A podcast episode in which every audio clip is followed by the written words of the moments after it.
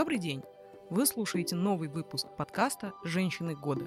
И сегодня вместо нашего обычного интервью с выдающейся и интересной женщиной мы предлагаем вам послушать интервью с двумя выдающимися и очень интересными женщинами – Екатериной Шульман и Чулпан Хаматовой. Этот подкаст представляет собой аудиозапись интервью Екатерины и Чулпан, которую модерировала Ильяна Вертнеева. Видеоверсию вы можете посмотреть на нашем YouTube-канале.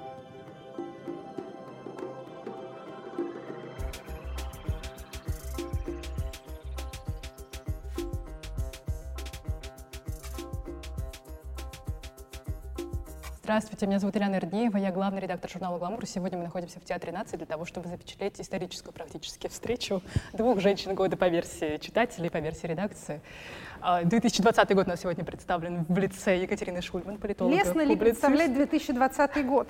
Это примерно как представлять 1666. Год пожара Лондона, европейской чумы. Вот я являюсь женщиной этого года. 2021 год не менее сложный, но лицо у него все равно прекрасное. Это Чулпан Хаматова, актриса и учредитель благотворительного фонда «Подари жизнь».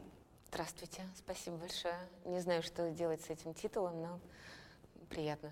Я тут собираюсь быть модератором, молчать, иногда пытаться воздействовать на навигацию нашей беседы, но в основном я знаю, что вы будете писать, кто эта девушка, почему она вообще сидит и ничего умного не говорит, поэтому нормально.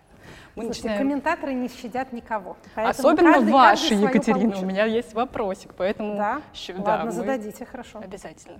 Но на самом деле мы, конечно, устроили эту встречу для того, чтобы... И меня даже здесь не должно было быть изначально, потому что мы, конечно, хотели просто понаблюдать за встречей двух э, очень умных, очень талантливых женщин, которые меняют что-то действительно в нашей жизни, не просто говоря об этом, а просто привнося реальные физические изменения в то, как мы живем, в то, что может происходить в стране. Откуда у вас берутся силы на то, чтобы заниматься тем, чем вы занимаетесь, несмотря на то, что противодействие есть и со стороны власти часто, и со стороны людей, комментаторов, которые, может быть, ничего не делают, но тем не менее имеют свое мнение по каждому поводу. Слушайте, ну вы какую-то жуткую картину нарисовали, а, которая в моем случае все-таки не совсем соответствует действительности. Моя деятельность и публичная ее часть не так давно началась, и довольно скромная, и мне, в общем, грех представлять себя жертвою какой-то массированной травли или атаки со стороны правоохранительных органов или что-то в этом роде. Из этого не следует, что этого не произойдет, но а, пока на самом деле каких-то сверх а, в этом смысле высоких рисков я вокруг себя не вижу. Потенциально возможно,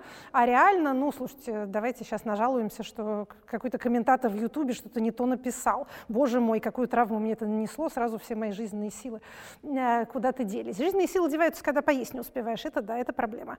А все остальное пока, в общем, пока более или менее терпимо. Мне кажется, что, ну вот вам-то пострашнее Но будет. если это вдруг произойдет, я сразу расскажу порядок действий, что нужно, как нужно действовать. Ну вот, кстати, вот тоже, как это добавлю к этому вопросу, а, так сказать, а общественное недовольство труднее переносить или а, репрессивную угрозу? Ну, общественное, конечно, потому что э, это люди, которых ты считал своими единомышленниками, друзьями. Это тяжелее, эмоционально это тяжелее, физически, наверное, тяжелее ту достаточно быстро эти розовые очки по поводу того, куда двигается наша страна, они как-то разбились, э, слетели, и это было очевидно. Поэтому э, говорить о том, что а сейчас наступили совсем тяжелые времена, но они должны были наступить, и они наступили. И наступят еще тяжелее времена, которые тоже наступят. Ну, просто ты понимаешь, что такой мир, он вот такой очень-очень а, не гармоничен и совершенно не по тем законам, которые ты там мечтал, когда тебе было 15 лет а, в самом начале своего пути. Поэтому ты просто в нем живешь в таком мире, и такой мир пытаешься исправить в силу собственных э, убеждений. Цепляешься за друзей, за людей вокруг, те люди, которые тебе доказывают обратное. Это же не только выжженная пустыня, где, где все, уже никакой надежды нет. Вдруг появляется какой-то человек, и ты на него смотришь и понимаешь, что сейчас ты можешь ему вцепиться в него, и он тебя протащит еще там эм, метра полтора до, до следующего падения, а там появится другой человек. искусство тоже никто не отменял. Можно подлечиться музыкой, книгами. Так, я так. Скажите, а вот общественная деятельность так называемая, то, что вы а, как руководитель НКО имеете дело с материями жизни и смерти напрямую, это отягощает или наоборот, э, как ничего принято выражаться, это ресурс? Это ресурс. Для меня это ресурс, потому что, потому что ты видишь весь этот путь, и, ну, и ты по-другому начинаешь относиться к концу этой жизни, к смерти. Ты понимаешь, что есть некий вот этот отрезок э, между вчера и завтра, и, собственно, это и есть жизнь, в котором надо попытаться остаться э, таким, чтобы ты мог продолжал, продолжать смотреть в зеркало, э, как-то не делать зла никому осознанного, желательно, уж осознанного точно. Для меня в этом, наоборот, свет и сила — понимание, что жизнь конечна. И конечна она в любое мгновение, в любую секунду. Никто из нас не знает, э, что с нами произойдет через минуту, не то, что там завтра. Надеяться можем, предполагать можем, а быть уверенными нет. И в этом смысле это, конечно, конечно, ресурсы ну, потому что это другое понимание, оно как-то облегчает все вот это. И в этом смысле проще воспринимать ситуацию, которая происходит сегодня в стране. Больно, тяжело, да, но ты понимаешь, что дальше колесо истории будет крутиться, крутиться, может быть, оно докрутится до какого-то совсем, совсем уже тотального ада, но потом начнется опять восстановление. Я помню, как до меня тоже дошло, что этот античный слоган «Мементо море» обозначает не совсем то, что я думала, то есть, типа, нечего веселиться, все равно все скоро помрем, а что в нем действительно а, есть а, такая освобождающая сила а, в нашей общей смертности, наше равенство, которое неотменимо. А, и в этом есть действительно это, этот неизбежный финал э, создает себе свободное пространство. Э, все равно все помрем, а, неизвестно когда, как верно было замечено. В оставшееся неизвестно какое время давайте хоть сделаем что-нибудь полезное. Я помню, кстати, в какой момент до меня это дошло. Э, самое подходящее место и время для инсайта в Государственной Думе на, да, а, на значит, заседании у председателя, когда обсуждались, вот если вы, наверное, может быть, и помните эту, к счастью, неудавшуюся законодательную инициативу, по а, запрету импорта лекарств. О боже, конечно, да, мы да, да, да. Анти, антисанкционный такой был пакетик, остроумный подготовлен. Там среди прочих э, категорий товаров, которые предполагалось запретить ввозить, были и лекарства. И меня туда позвали, я пришла, э, Нют Фидермессер туда пришла. В общем, опять же, забегая вперед, скажу, что удалось как-то забодать э, эту богатую идею. Но я помню, я туда пришла, посмотрела на этих всех участничков а, и, в общем, послушал, что они говорят, и все это звучало довольно безнадежно. Думаю, примут ведь черти, примут и примут, и скажут, что так и надо, патриотизма ради. А потом стал выступать Нюта, и я помню, как она сказала, значит, вот там лекарственные средства, какие-то там еще, в которых нуждаются безнадежно больные и умирающие, каковыми станут все здесь присутствующие. И тут как-то так мне хорошо стало. Не в смысле, что я им всем желаю стать неизлечимо больными и умирающими, но как-то вот это действительно задало некоторую такую э, рациональную перспективу всего происходящего. Я не знаю, воздействовало ли это на... Э, принятие решения. На принятие решения, да. Но вот именно, опять же, это мементо море, это откуда, как э, считается, полагалось там среди пирующих проносить эту мумию и говорить, что вот пей веселись, потому что ты станешь таким же. Вот Анна Константиновна как-то принесла мумию и помахала им всем ручкой. Опять опять же, я не думаю, что это такие чувствительные души, а, к которым можно пробиться таким образом, но на меня, по крайней мере, это подействовало, а потом, глядишь, и какой-то даже законотворческий результат от этого случился. Так что да, э, соглашусь, э, дорогие граждане, источник нашего оптимизма — это сознание человеческой смертности. Надеюсь, вы тоже проникнетесь этой идеей, и оптимизм ваш не покинет больше вас, приблизительно никогда. По поводу все-таки общественной деятельности НКО, а вот про что еще хотела спросить. А, нам, нас тут начали представлять как людей, меняющих мир вокруг, а вы-то действительно возглавляете 15 лет уже организацию, которая не просто меняет мир, а которая делает людей живыми, когда они могли бы быть мертвыми. Это довольно значительное изменение как для них индивидуально, так и для, а, так и для общества в целом. Вот это вот НКО-среда, третий сектор, он такой очень-очень женский. Да? Большинство наших общественных организаций созданы женщинами, возглавляются женщинами и работают в них а, тоже женщины. Вот это вот э, феминизация НКО-сферы, вообще третьего сектора, она интересна от того, что, ну, грубо говоря, женщинам позволяется обслуживать э, больных, увечных, пожилых и маленьких, потому что это не вопрос о власти, это не вопрос о большом ресурсе, поэтому, ну хорошо, пусть вы, бабоньки, будете этим заниматься. Или, или по какой-то другой причине. Вот это, это одна моя часть моего любопытства. Вторая часть любопытства — это э, как вам, ну не хочется сказать, как вам в этой среде живется. Это очень своеобразные люди. И именно потому, что они делают великое дело, именно потому, что, как я сказала, они с этой материей жизни и материей смерти имеют дело непосредственно, они отличаются от других людей. Вот, э, опять же, немножко глупо формулировать вопрос, как оно вам там, но там тоже есть свое пространство искажений. Э, я, наверняка вам известно, что бабы — это бич российской благотворительности. Это ходит внутри российской благотворительности постоянно, потому что какие-то вопросы, которые можно было бы решить, просто отключив эмоции, включив голову, так не решаются, потому что, именно потому что эти вопросы решают женщины. Они сначала включают эмоции, потом очень запоздало включают голову. Да, но если бы их не было и не было бы их эмоций, не было бы российской если бы их не было, да. У меня такая м, теория, ну, кроме общеизвестных, что женщина, она не может пройти, как-то она все-таки более тонко, эмоционально устроена, вот это все. Кто как? У меня теория такая, что женщина, если мужчина просчитает это на пять шагов вперед, и через пять шагов он увидит весь этот кошмар, который его там ожидает через пять шагов, то э, женщина, она видит первый шаг, и, собственно, на этом все заканчивается. Она понимает, что она готова, она начинает действовать. Дальше уже, когда случается этот пятый шаг, конечно, да, ну, она, я, сейчас про себя говорю исключительно, думает, а зачем тогда вот я вообще сделала тот первый шаг, если, как я могла не подумать, что этот первый шаг закончится, но это же было очевидно. Для мужчины это было очевидно, а для женщины нет. Для женщины а, как бы есть понимание, что сейчас я первый шаг сделаю, я с ним справлюсь, и вот и все, и мы, и мы заживем. И вот первый шаг пройден, ты на другой ступени, зажить не получается, там дальше есть вторая, третья, и так до бесконечности. Так что мне кажется, что причина такого количества женщин в российской благотворительности э, это э, неумение прогнозировать это вам какие-то мужчины другие попадались. Это, я, это... я, поскольку с госслужащими часто имею дело, то такого количества людей, не видящих дальше собственного носа, мужского полу э, нигде не увидишь, как, опять же, Но в мне попадались кругах. очень Вам, интересные да. мужчины, особенно те мужчины, которые пришли помогать, когда их уже зовешь помогать, которые пришли помогать из больших денег или серьезного бизнеса, с которыми я кидаюсь очень часто за советами, которые вдруг берут, мне раскладывают значит, весь пассианс и предупреждают, какие могут быть опасности или, или неожиданные повороты. Эти все Поэтому... предупреждатели вечно заканчивают тем, что ничего не надо делать. У меня не чиновники. Вот очень, посмотрите очень на часто, этот пассианс да. и Очень и часто заканчивается этим.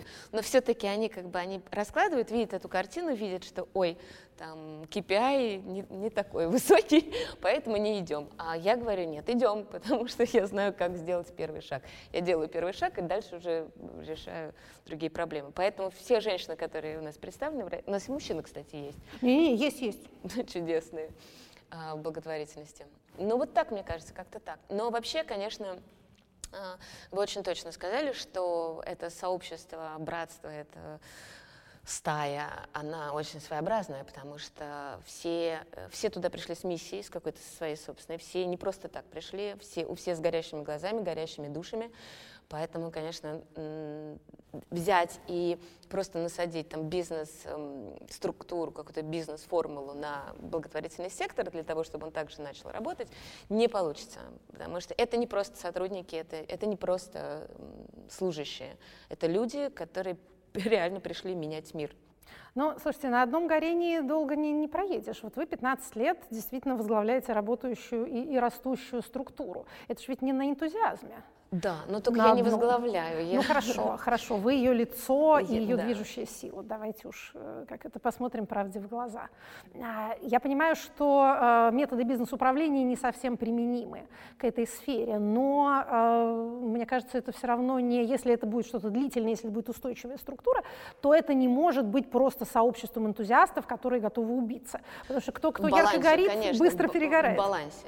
Если это в балансе, мы что-то берем из а, без бизнеса и, и что-то добавляем свое. Это, это такой а, обогащающий друг друга продукт.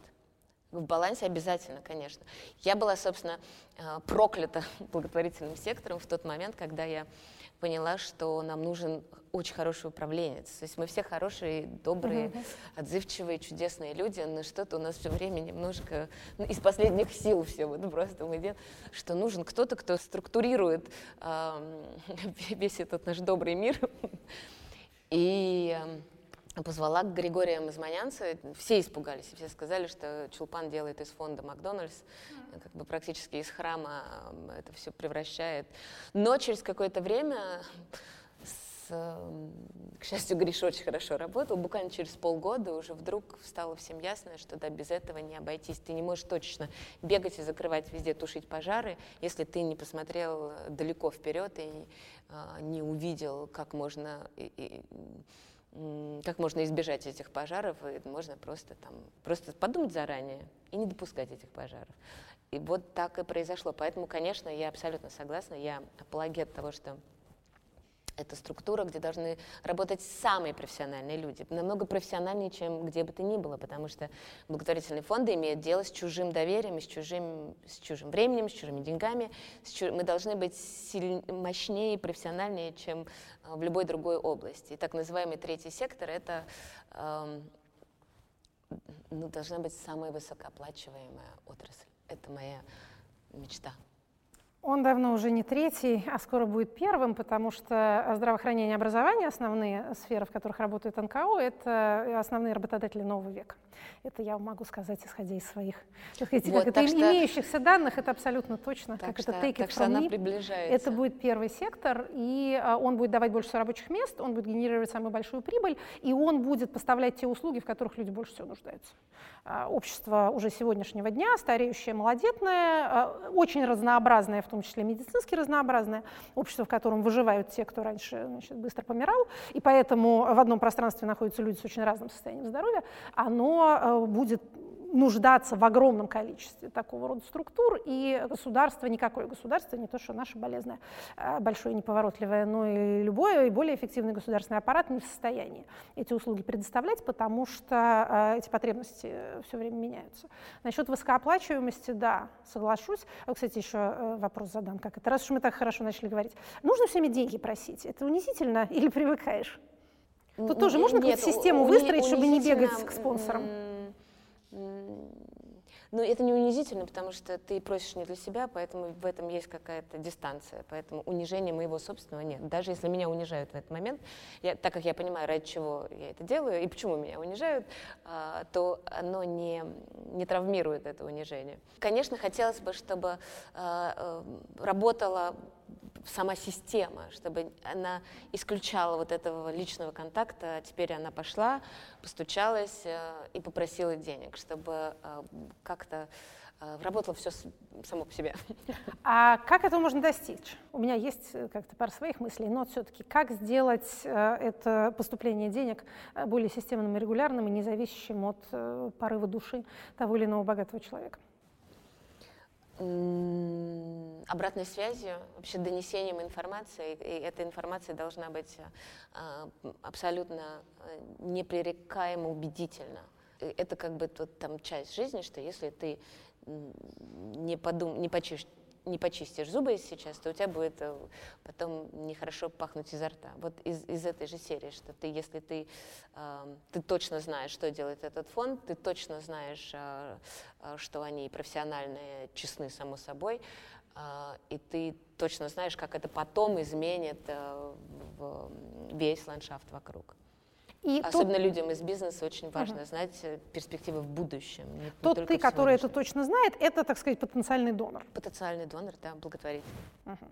А, регулярные пожертвования даже на 100 рублей, как мне всегда казалось, э, создают большую надежность для фонда, чем вот эти вот большие. Э, ну, большие смотри, какие, э, Катя, у нас же очень ну, разные потребности есть. У нас есть потребности еже, там, ежедневные, которые uh-huh. мы ну, закупаем лекарства и, и там оплачиваем незарегистрированные лекарства, привозим костный мозг, обучаем врачей. Какие-то ежедневные потребности. А есть вдруг нужно обязательно купить оборудование, которое, uh-huh. которое стоит как э, там три бюджета э, ежемесячных э, по сборам конечно, тогда нужно идти к человеку, который может это позволить себе. Угу. То есть есть регулярные расходы, и их можно, так сказать, расписывать, исходя из ваших да, регулярных да. И же там поступлений. Очень, да, вот эти регулярные пожертвования и, очень и есть, важны. есть да. внезапные. Да. А, вот смотрите, есть две точки зрения противоположные на а, благотворительный сектор, хотя на самом деле не противоположные, они иногда в одной голове гармонично сочетаются. Первое, этим всем должно заниматься государство. Почему я должен там, опять же, жертвовать или участвовать, государство должно этим всем заниматься. И второе, а, лучше дать денег напрямую тому, кто в нем нуждается, чем фондам, которые тратят на себя. Вот, опять же, э, у меня есть свои мысли, почему, почему это глупости, но э, у вас, исходя из вашей вы практической запомните эти мысли, потому что они. первые мысли вы тоже не сказали, надо будет потом договорить. Ладно, хорошо. Что мне очень интересно. А, ну, я исхожу из позиции, что государство — это я. Это я. Как Людовик XIV. Поэтому, раз государство я, то я и должна это делать, как каждый гражданин в этой стране. Если тебе не нравится ситуация, ты берешь и начинаешь ее менять. Параллельно, конечно же, заставлять э, власти, чиновников э, идти тебе навстречу. То есть вы где-то должны сойтись по, в какой-то общей точке пересечения. То есть это не то, что мы сейчас возьмем и все сами без них сделаем, они там будут э, э, сидеть и, и смотреть в изумлении на это все. Да. Нет, конечно, их нужно тоже раскачивать. Но вот пока одна рука раскачивает э, власть, другая, другая рука делает дело, потому что пока мы дождемся, когда они проснутся, мы можем не успеть помочь конкретным нуждающимся. Что касается второго вопроса, это проблема коммуникации благотворительных э, структур с обществом. Мы до сих пор не можем это объяснить. Очень простое, элементарное э, понимание, как это устроено. Наверное, это отголоски того времени, когда в благотворительности было очень много мошенников э, и слова А фонд. также карманных фондов жен богатых э, людей, да. а, либо структур при а, коммерческих а, корпорациях, которые занимались просто отмывкой денег. Да, конечно. Когда, а, когда у тебя налажена работает система помощи от начала до конца, то есть э, мы даем конкретному ребенку, и мы закрываем, ну вот это, собственно, это тот огнетушитель и, и то конкретное место тушения. Фонд, э, если он профессиональный, мы говорим только, только в таких категориях, э, это значит, будет разработана вся, вся дорожная карта всего этого лечения, и не только этого лечения, потому что дальше, ну, почему важно для этого ребенка, которому я собираю сейчас, конкретно хочу передать, важно потом прийти и попасть в руки э, хороших врачей. А этих врачей надо обучить. Почему важно, чтобы этому ребенку, которому я сейчас собираю, даже если у него собраны деньги на лекарства, а, сделать МРТ вообще сделать МРТ, чтобы это МРТ в принципе было. Во-первых, вы не знаете, вы сейчас перечислите деньги конкретному ребенку, вы не знаете, все ли взвешены возможности помощи. А, или это там родители почитали в интернете и приняли свой вердикт какой-то. Вот как бы, если вы хотите профессионально помогать, то это, конечно, фонды. Если вы хотите просто сейчас заткнуть вот эту вот как бы конкретную историю, облегчить как-то свою душу, подумать, все, я хороший, я, мне стало легко, я помог, то да. Хотя я не, не исключаю иногда и адресную помощь, потому что есть люди и дети, которые выпадают из, а, как бы из тех возможностей, фонда, который он может оказать. То есть по, а, там, по нашим правилам там, мы не можем оказывать помощь э, каким-то таким, вот таким, таким, таким. Просто ну, это не входит в, в то, что прописано у нас в, в нашем внутреннем законе. И куда деваться таким людям? Ну, то есть без адресной помощи сегодня совсем тоже не обойтись. Я не люблю очень адресные помощи, в смысле вот эти сборы на карточку какого-то частного лица, потому что это как раз порождает неизбежное недоверие, как они там потрачены. Дело даже не в том, что там на той стороне жульки какие-то, а дело в том, что люди э, в чрезвычайной ситуации, родственники больного ребенка, э, вдова только что умершего мужа и так далее, они не в состоянии принимать решения. Деньги сами по себе не лечат никакую болезнь. Прикладыванием денег к больному месту ничем не, поможешь ничему. Помогают люди и помогают знания. Знания и люди, и компетенции есть у фондов. Поэтому фонды не тратят деньги на содержание своей собственной администрации, а фонды тратят деньги на поддержание вот этой институции, которая в состоянии помочь многим. Не, не разово, а действительно, что называется, системно. А что еще мне приходило в голову, когда я смотрела с, с ужасом и восхищением на тех людей, которые берутся за эту работу всерьез. Ведь э, в нашей культуре, не в смысле нашей местной, а вообще нашей эпохи, утрачена вера в естественную смерть.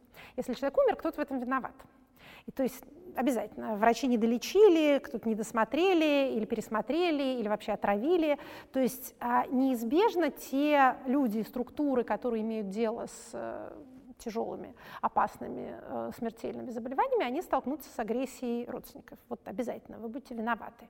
А в том, что все равно человек умер, хотя вот как-то все думали, что вдруг, вдруг получится по-другому с этим какая-то есть, я не знаю, какой-то способ с этим жить или какой-то, не знаю, какой-то протокол, э, который помогает э, эту агрессию, не знаю, там экранировать или как-то помочь этим людям а не, не избывать свое горе таким способом. Потому что я же понимаю, что это неизбежно, это обязательно будет.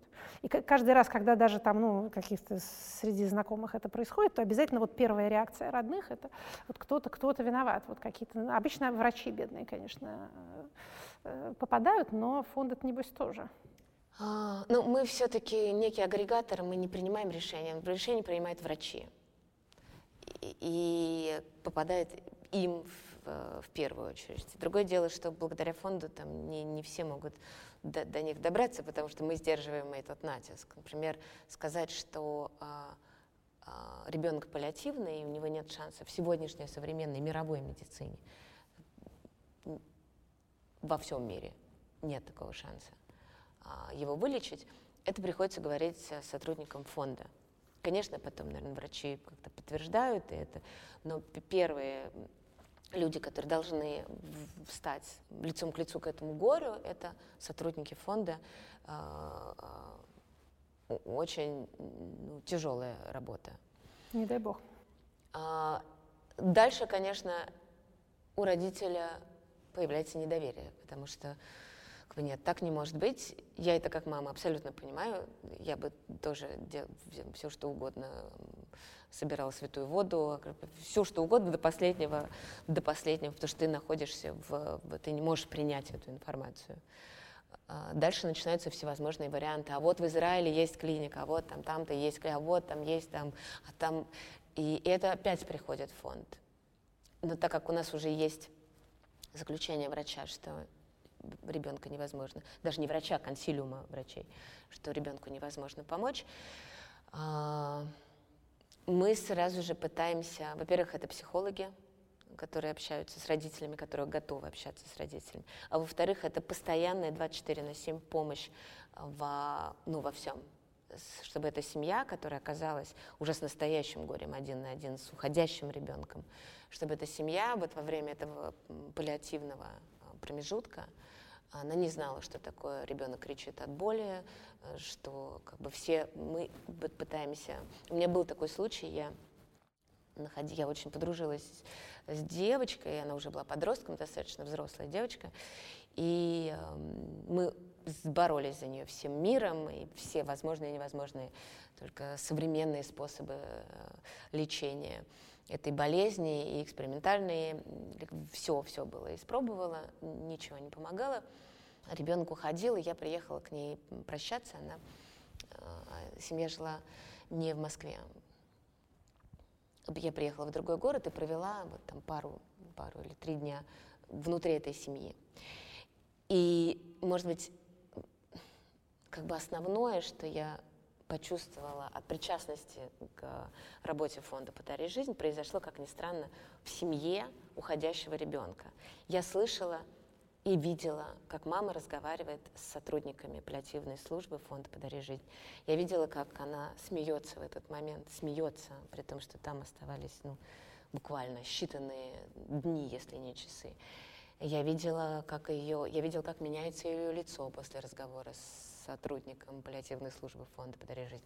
И когда я на это смотрела, я даже не могу сказать, где, как бы, что важнее, вылеченные дети, хотя, конечно, это все страшно радует, и я испытываю чувство невероятной гордости. Или вот этот вот конкретный маленький момент, когда я вижу, что семья не брошена, что они а, под защитой, под крылом, они знают, что у них есть друзья, не, не просто сотрудники какого-то условного благотворительного фонда, а друзья. Мы точно не можем и не должны превратиться в Министерство здравоохранения, как говорить, вы у нас здесь мимо, вы тут не проходите, вы это присылайте, давайте, вот, вот э, Просто я этого ужасно боюсь, поэтому я периодически прошу кого-нибудь позвонить.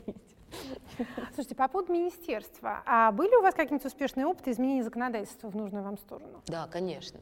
Ну, расскажите. Мне-то это прямо очень интересно.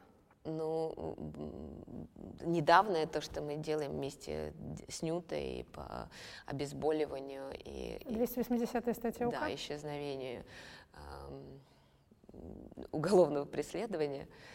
Господи, дорогие слушатели, это примечание, звездочка и примечание к статье, к одному из пунктов статьи Уголовного кодекса. Даже не изменение самой статьи. Но это была борьба. Сколько времени это заняло у вас? Лет 10? 13, наверное. Больше, да? да? А, значит, 280 статья – это э, нарушение оборота наркотических веществ. Вот примечание состоит в том, что ответственность не распространяется на э, медицинских работников, если э, значит, это произошло у них, так сказать, нечаянно. Они там эту ампулу свою куда-нибудь потеряли или еще что-нибудь выписали. Или выписали на, на, вперед на выходные. Да, да, да, да, да. Не, не, не, ту, не, не в тех количествах, каких можно за один раз выписать. Вот это вот была выдающаяся совершенно компания кампания, закончившаяся на наше общее счастье победой, потому что в какой-то момент Следственный комитет довольно резво взялся за преследование врачей. Они у себя организовали департамент ятрогенных преступлений, выучив сложное слово ятрогенный, что обозначает э, причиненный врачом. И побежали, значит, вот вылавливать э, врачей и ветеринаров, вколол кошке, там что-то не то, обезболивающее тоже, значит, э, наркодилер уже. И вот для того, чтобы это как-то остановить, э, безумие, то есть не, не для причинения пользы, а для того, чтобы остановить причинение вреда, нужны вот эти вот чудовищные долгие усилия. Закон о паллиативной помощи был, тоже отмечу, прям вот целый федеральный законодательный акт, это большое дело. Что еще, про что, может быть, я не знаю? А, про, ну, это не относится к Министерству здравоохранения, изменение а, налогообложения то есть сейчас, если я там компания, это раньше так нельзя было, сейчас это можно. Если я компания, то я могу оплачивать благотворительную помощь, не дожидаясь прибыли. То есть раньше это можно было сделать только из прибыли, а сейчас я могу вписать в бюджет допустим, я хочу помогать фонду «Подари жизнь», фонду «Вера», любому другому фонду и вписываю это в бюджет. Вот э, я это делаю не из прибыли, как раньше, а делаю просто мне вложено в бюджет на год вперед. Это, конечно, очень облегчит жизнь и э, юрлицам, и, и фондам. Это вступило в действие уже, нет? Да, да, вступило. да, это вступило Хорошо. в действие. Закон о распределенной опеке не едет насколько я знаю. Ну, по ну, ну как он может ехать, едет. если там столько заинтересованных бенефициаров? Там такие повылезли заинтересованные бенефициары, на которых не подумаешь. Расскажите, пожалуйста, чуть-чуть об этом. Ох, охонюшки. Катя, нет, вы расскажите, пожалуйста. Хорошо, расскажу. Я буду мутно рассказывать. Значит, а, это комплекс поправок в основном в гражданское законодательство, касающиеся прав а, недееспособных, частично недееспособных лиц. К каковым относятся а, ментальные инвалиды, люди с деменцией, люди с аутизмом тяжелым, много кто другой. А значит, цель этих поправок состоит в том, чтобы ввести в наше законодательство понятие распределенной опеки, то есть чтобы опекуном а, такого лица мог быть не только кто-то один, а это родитель, а если человек попадает в ПНИ, то это директор ПНИ. Он его опекун и вообще единственный распределитель судьбы и имущества, и доходов. У этих людей есть доходы, они пенсии получают. Они могут быть наследниками там, недвижимости, банковских счетов, акций, чего угодно. При этом они недееспособны, поэтому всем распоряжается опекун. Так вот, по действующему законодательству опекун может быть только один, а в случае с людьми в ПНИ, всех неврологических интернатах, то это еще и тот, кто им, как это называется в законе, предоставляет социальные услуги. Сам предоставляет, сам опекун, сам и отчитывается перед собой. Никакой внешнего контроля, никакой связи с внешним миром в таком случае не может быть. Почему родители детей-инвалидов живут в таком ужасе и часто говорят, что я хочу, чтобы э, ребенок умер раньше меня? Потому что после смерти родителя этот человек попадает в э, интернат, и там, в общем, довольно быстро все заканчивается, быстро и грустно. Так вот, а цель закона в том, чтобы а, опека могла быть распределена между, например, НКО, одним родственникам, другим родственникам и интернатом. Для того, чтобы были еще опекуны, которые могут прийти к своему подопечному, поинтересоваться, как он там поживает, там, не заставляют ли его за, за сигареты полы мыть, как в ПНИ принято, вообще не отбирают ли все его деньги, э, как, э, как у него дела.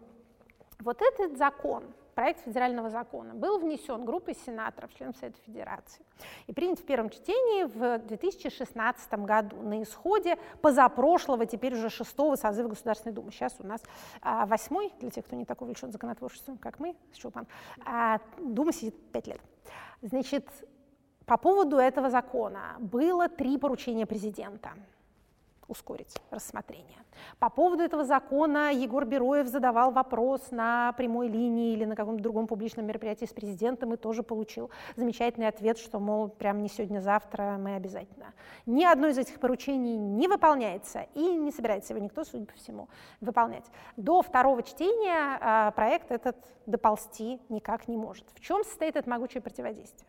Значит, ну, э, во-первых, среди тех людей, которые э, обладают влиянием на, на наше законотворчество, распространено убеждение, что фонды и НКО все жулики, и что они будут как-то злоупотреблять, э, так сказать, невинностью этих э, недееспособных людей. То, что сейчас происходит с этими недееспособными людьми, видимо, представляется им э, адекватной э, картиной. Это с одной стороны. С другой стороны, судя по всему, вот в этой вот серой зоне, куда действительно луч солнца не проникает, довольно большие деньги. Это те деньги, которые государство выделяет на таких людей, это их собственные а, пенсии, это их собственное имущество. И поскольку там нет контроля, есть большие богатые возможности. Законопроект этот действительно сложный, большой, многосоставный, и в нем надо предусмотреть какую-то защиту от той ситуации, когда, например, тот же директор ПНИ создает там оно забота или оно ромашка, э, оно это автономная некоммерческая организация, и отлично они вдвоем и становятся соопекунами, то есть ситуация такая же, как она и была, ничего не изменилось. В любом случае это хоть какой-то шанс. Кстати, удивительным образом, хотя, может, не так уж это удивительно, а, насколько я понимаю, так сказать, союзником э, сторонников сторонников этого, принятия этого закона в этом сюжете является Русская Православная Церковь, потому что опеку, опекунами хотят быть приходы. Они э, общаются часто с э, там, всякими ПНИ, которые в каком-то таком глухом месте, где они расположены, там может быть действительно священник — это единственный э, грамотный человек, который есть поблизости. То есть они туда ходят, там, если разрешают, они их забирают куда-нибудь к себе. А, ну, вообще, надо сказать, что на всем протяжении предыдущей человеческой истории такого рода люди находились при монастырях или просто в монастырях. Там есть возможность, так сказать, ну, с одной стороны, быть присмотренным и накормленным, с другой стороны, какая-то а, работа э, вполне адекватная, ну и, опять же, духоподъемная обстановка. Так что а, это как раз вполне естественно. Но даже несмотря на позицию могучей РПЦ, тоже с этим пока у нас ничего не ездит. Опять же, это я рассказываю то, что я знаю со своей стороны. А, насколько я понимаю, это совпадает э, да, в общих чертах да. с тем, что вы знаете. Ну, слушайте, ладно, вот опять же новый созыв-то у нас расселся, как раз посты распределил, надо к ним заходить заходить и как-то их немножко тыркать. Там много людей, избравшихся в первый раз, которые еще, так сказать, не потеряли своей законотворческой недевственности. Вот к ним-то и надо подобраться поближе. За 15 лет, мне кажется, общество ну, довольно сильно эволюционировало в вопросах благотворительности. Если раньше действительно, во-первых, все говорили, что я плачу налоги, почему я должен что-то еще делать, и казалось, что ты не должен выпячивать свое хорошее дело, должен сделать это тихонечко, чтобы никто не видел сейчас. Это все ну, по-другому, конечно же, во многом благодаря вам. Но нет ли ощущения, что все, кто мог стать благотворителем или волонтером, или каким-то образом заняться вот этим делом, уже каким-то образом или донатит таким делам рубль в день, или еще что-то делает, и дальше нужно искать кого-то еще. И тут у меня вопрос такой. Вот, Екатерина политические разные мысли с помощью ТикТока монтирует. И э, это не я делаю, не оно сами, само возникает. Но это, это, это, это как-то волнообразно получается. А... Это? Даже не углубляйте темный лес. Мне моя... Правда, там проект, там фан-база. Для фонда подаришь. Нужно, а, нужно, мне, нужно мне обсудить. Моя, мне моя старшая дочь время от времени присылает какие-то ролики, которые кто-то из меня изготовляет, и они там в этом загадочном для меня мире китайского ТикТока набирают э, какие-то выдающиеся просмотры. Я ничего об этом не знаю. Это правда, У меня да? нет там Поэтому аккаунта. Нет, я рада. В ТикТоке я рада. люди там знают, тоже люди, наверное, режим. тоже публика. Пускай смотрят, просвещаются. Просвещение заслуживает каждый. При этом, насколько я понимаю, в одном из интервью вы сказали, что блогеры как раз-таки не так взаимодействуют, не так активно взаимодействуют с благотворительными фондами, как звезды другого порядка, актеры, певицы, к которым мы привыкли. Э, как-то вот в сторону социальных сетей, молодежи? У нас мы буквально позавчера встречались опять всей командой и думали, как, что мы можем сделать, как, что нужно сделать для того, чтобы то подрастающее молодое поколение, которое сейчас оно не может помогать э, деньгами, но оно сможет через э, какое-то время, через 5-10 лет, э, как их как бы удержать вот в этой зоне желания помогать другому, желание э, поделиться своим добром. Э, мы ищем разные способы, разные возможности, разные способы фандрайзинга, например, это тоже. Может быть, и не обязательно идти в ТикТок для того, чтобы сказать, что мы не кусаемся.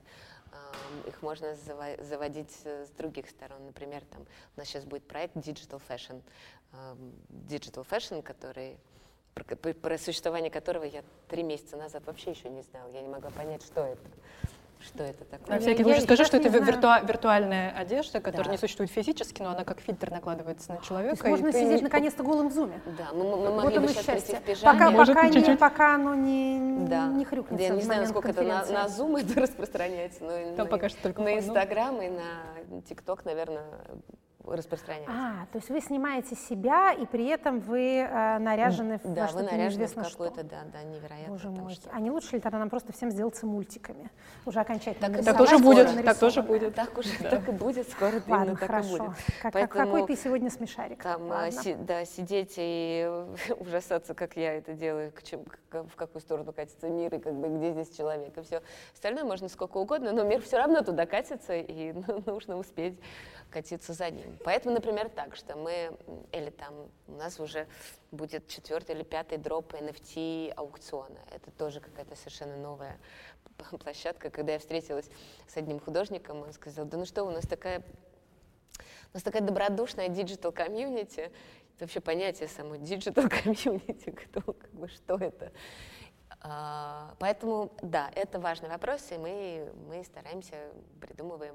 Но, с другой стороны, здесь такой нужно баланс соблюсти, потому что нам нужны новые, новые, новые люди, а с другой стороны, нужно удержать тех как бы наших привычных Каждая политическая партия сталкивается с этой проблемой. Как сохранить ядерный электорат и при этом расширить его да. на иные и массы мы не можем избирателей. сказать, покупайте digital тем людям, которые нам сейчас помогают есть это прям тема. И мы вот, ну, думаем, может быть, это вообще другой фонд будет, какой-то фонд, который прям ориентирован на молодых, а может быть и нет.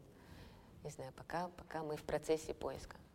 Ну, вот из того, что видно по исследованиям, э, упомянутый вами портал «Такие дела» публиковал исследование, а, очень интересное, сравнительное благотворительных практик и участие в благотворительности, э, изменения с 17 к 2020 году. А, значит, вовлечение не снижается, несмотря на устойчивое снижение доходов, все равно люди в благотворительности участвуют не меньше, чем там 3-4 года назад. А, из практик растут все те, которые, понятно, связаны с интернетом, перевод денег а, онлайн, а, значит, вот э, регулярные подписки, не так растут, как хотелось бы, самим фондом, но все равно растут.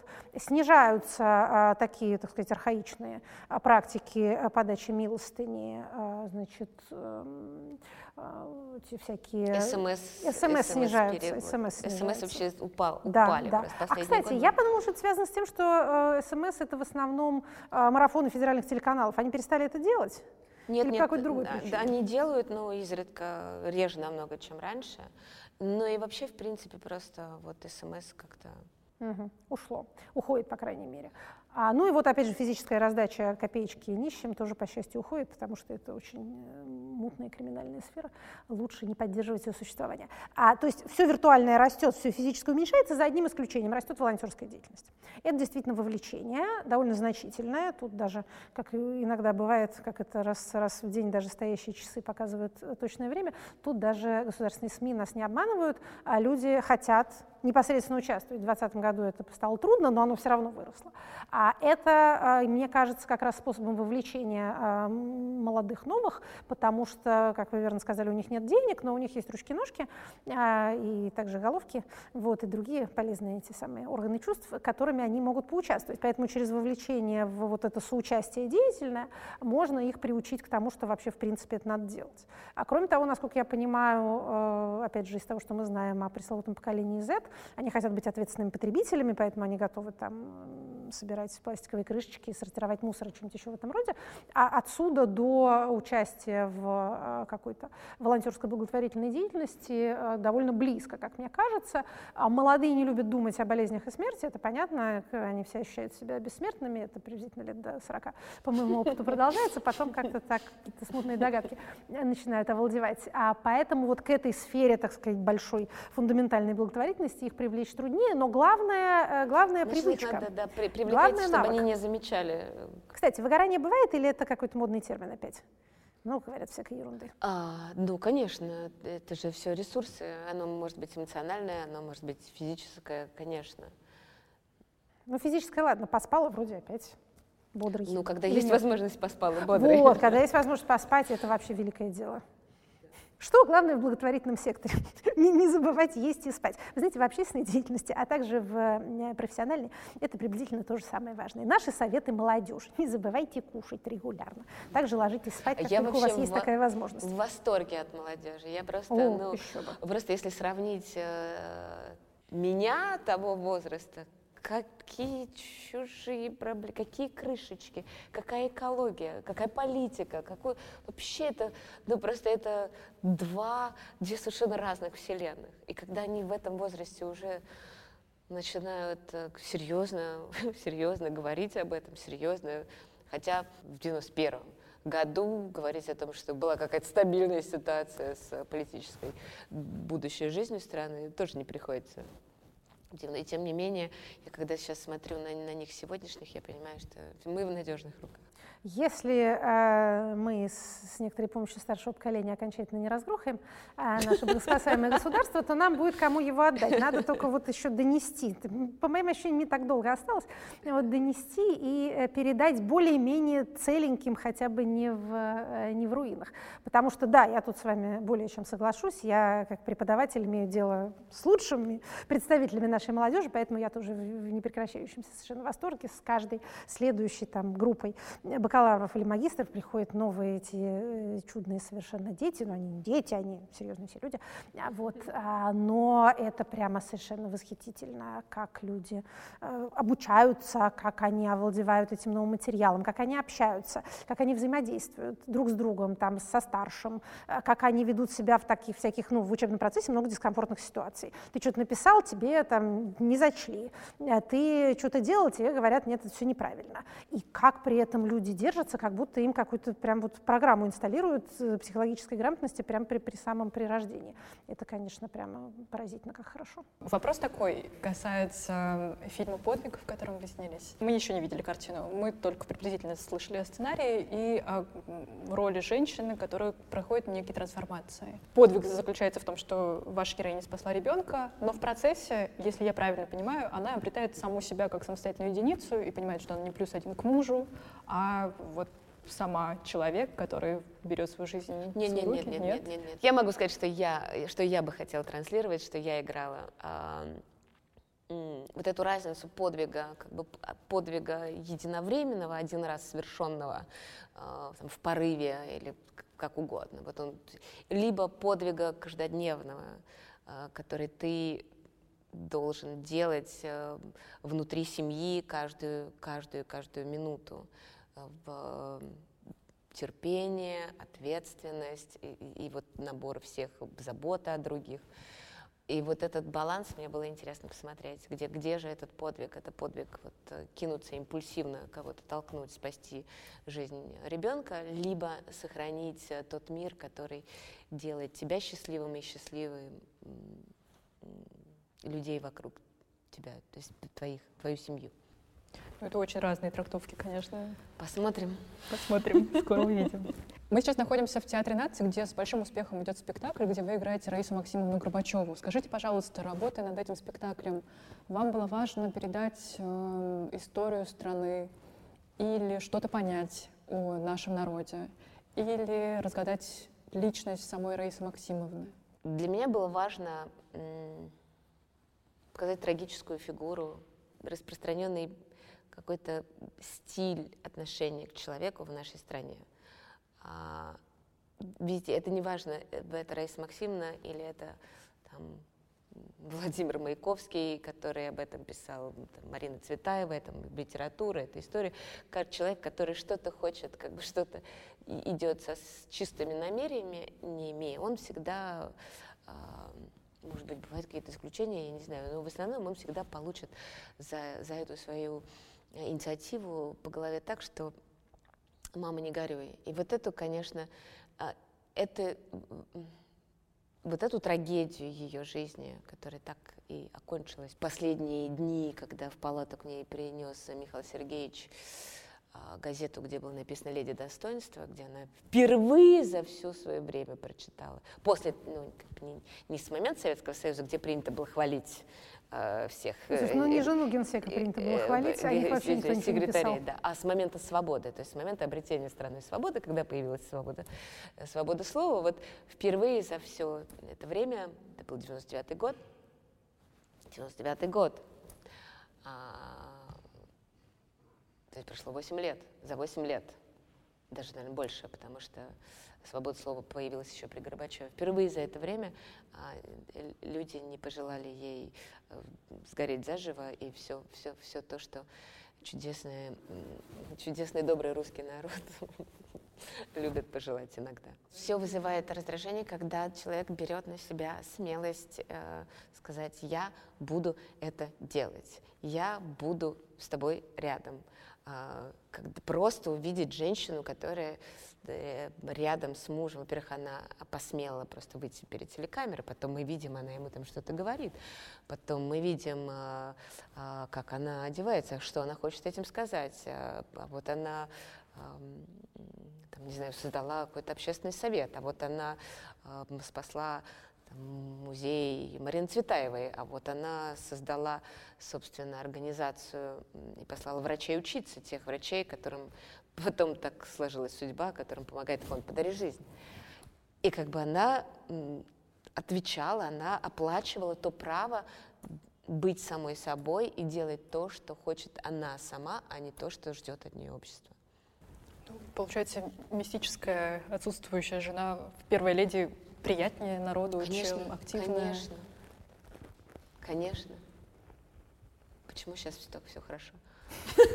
Да, действительно, сейчас все прекрасно. У нас уже становится доброй традицией, на самом деле, встречаться как бы в канун Нового года, подводить небольшой итог прошедшему году и желать себе и людям что-то на следующий. Рановато. Еще как это, Даже еще бы. не умер, так мы еще и не приехали. Мы еще и не приехали. Давайте до конца года доживем. Попадете под трамвай, вы, конечно, вскрикнете. Попадете раз-другой, и потом привыкнете. Вот, мне кажется, 21 к 20 относится ровно вот так, как а, первоначальное попадание под трамвай к уже достаточно регулярной с ним встречам. А мы, э, как э, общество, продемонстрировали то, что называется резилиентность. А некоторую э, такую устойчивую сопротивляемость, выживаемость. А, люди приобрели навыки, которых у них раньше не было. Это по разным признакам мы видим, начиная от того, что э, там, пожилые э, демографические категории подключились к интернету, те, кто еще не был подключен, в 2020 году, значит, подключились. А заканчивается, заканчивая тем, как э, люди быстро начали научаться там, школьников выводить онлайн и свою работу, и свою учебу тоже онлайн переводить. А, как выяснилось, мы, в общем, довольно много чего можем. А, не, все, кто в 20-м слушали нас, в состоянии нас слушать. А, и в 21-м, надо сказать, что когда этот год закончится, мы обернемся назад, мы увидим ужасающие демографические потери. Давайте это скажем. Мы много чего тут можем говорить, но есть вещи, которые являются мрачной объективной истиной эти годы, и 20 и 21, и дай бог, чтобы не следующие, будут провалами на любом графике э, жизни России в 21 веке и, и даже во второй половине 20-го. Мы достигаем пиков послевоенной смертности, у нас убыль населения начинает приближаться к цифре миллион в год – из них избыточная смертность. Это, ну, все по-разному считают, кто говорит 500, кто говорит 600 тысяч. Настоящие данные о прошедшем годе появляются только, понятно, в начале весной года следующего, но вот поверьте, Дорогие товарищи потомки, вот теперь, если вы это смотрите, то вы это уже знаете, а, это будет воспринято как э, действительно тяжелое время и, может быть, не совсем по тем причинам, которые мы, находясь внутри, видим. Это будет заметно только на некотором расстоянии.